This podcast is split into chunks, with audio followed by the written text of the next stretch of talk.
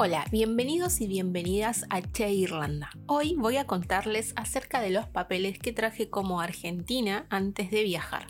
Paso a paso la documentación, apostillas y traducciones. Antes de emigrar, uno tiene que realizar ciertos trámites para poder irse tranquilo y seguro que no le faltará nada para emprender viaje.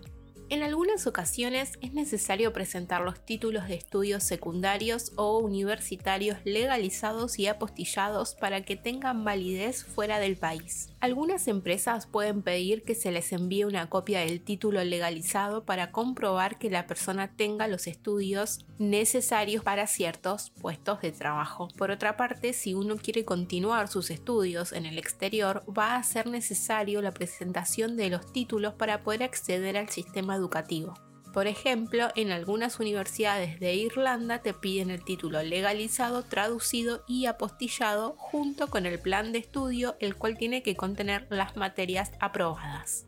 Otro papel importante para las parejas es la partida de casamiento o el acta de unión convivencial.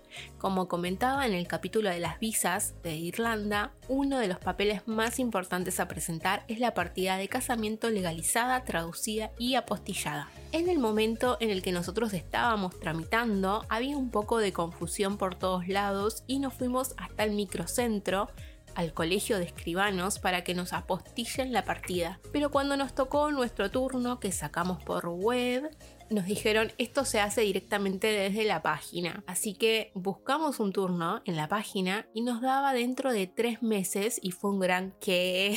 ¿Cómo hacemos? Y seguimos averiguando y así fue que vimos con un escribano en Vicente López que nos dijo, creo que ese día era un martes y nos dio cita para ese mismo jueves y en una semana ya teníamos la postilla de la Haya en nuestra partida de casamiento. Ese trámite nos salió 3 mil pesos argentinos. Hacerlo con tiempo, sacando el turno, son 3 meses y es gratis. Nosotros ya no teníamos tiempo para esperar, estábamos bastante como justos, así que tuvimos que pagar el escribano.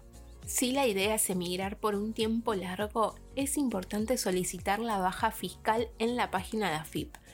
Esta baja uno la tiene que solicitar cuando se deja de tener residencia en Argentina. Esto es para cuando vamos a estar fuera del país por un tiempo de 12 meses o más. Para dar la baja uno tiene que entrar a la página de AFIP y solicitarla con motivo de la pérdida de residencia. Básicamente el trámite consiste en subir un certificado de residencia permanente a la web de AFIP, un trámite que toma 10 o 15 minutos. Al emigrar uno tiene que realizar este trámite porque no será más residente fiscal en Argentina.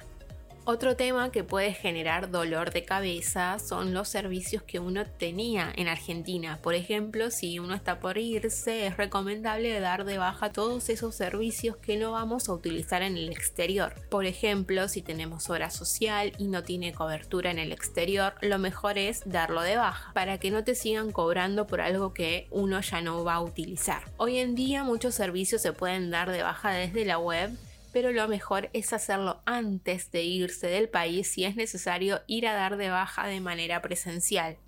También siempre es bueno verificar el vencimiento del DNI y el pasaporte, porque por lo general realizar la renovación fuera del país suele salir mucho más caro. A mí me tocó realizar la renovación del pasaporte en Irlanda, algo que me costó 130 euros, y en Argentina la renovación del pasaporte cuesta 1.500 pesos argentinos. Si haces la conversión es reírse para no llorar.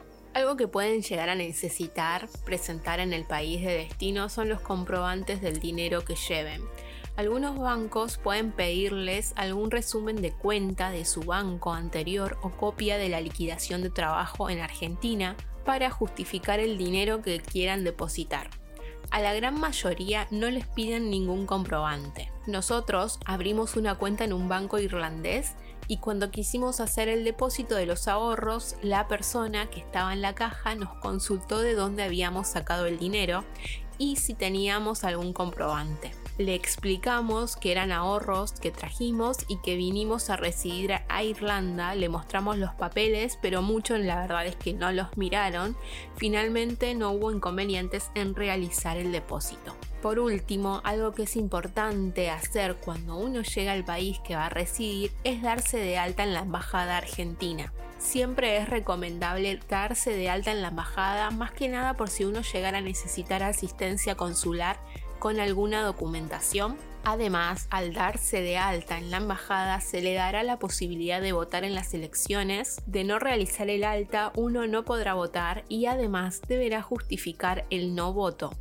Esto último para las elecciones del 2021 se debe realizar en web que es www.infractores.padrón.gov.ar. Para cerrar este episodio quiero agregar que como todavía no tramité el PPS number, pero sí tengo la Resident Card, pude abrir una cuenta en Revolut, que para abrir una cuenta te, te piden el PPS o la residencia. Entonces también lo pude hacer desde la app, sacándole foto a la tarjeta de residente y en un par de días recibí la tarjeta física en mi domicilio. Esto hace que sea un poco más sencillo empezar a tener un medio de pago que sea en euros. Voy a dejar un link para que puedan tener esta tarjeta que viene en un packaging muy canchero, pero esto no tiene nada que ver, y se puede linkear con Google Pay y pagar desde el celular si así lo desean.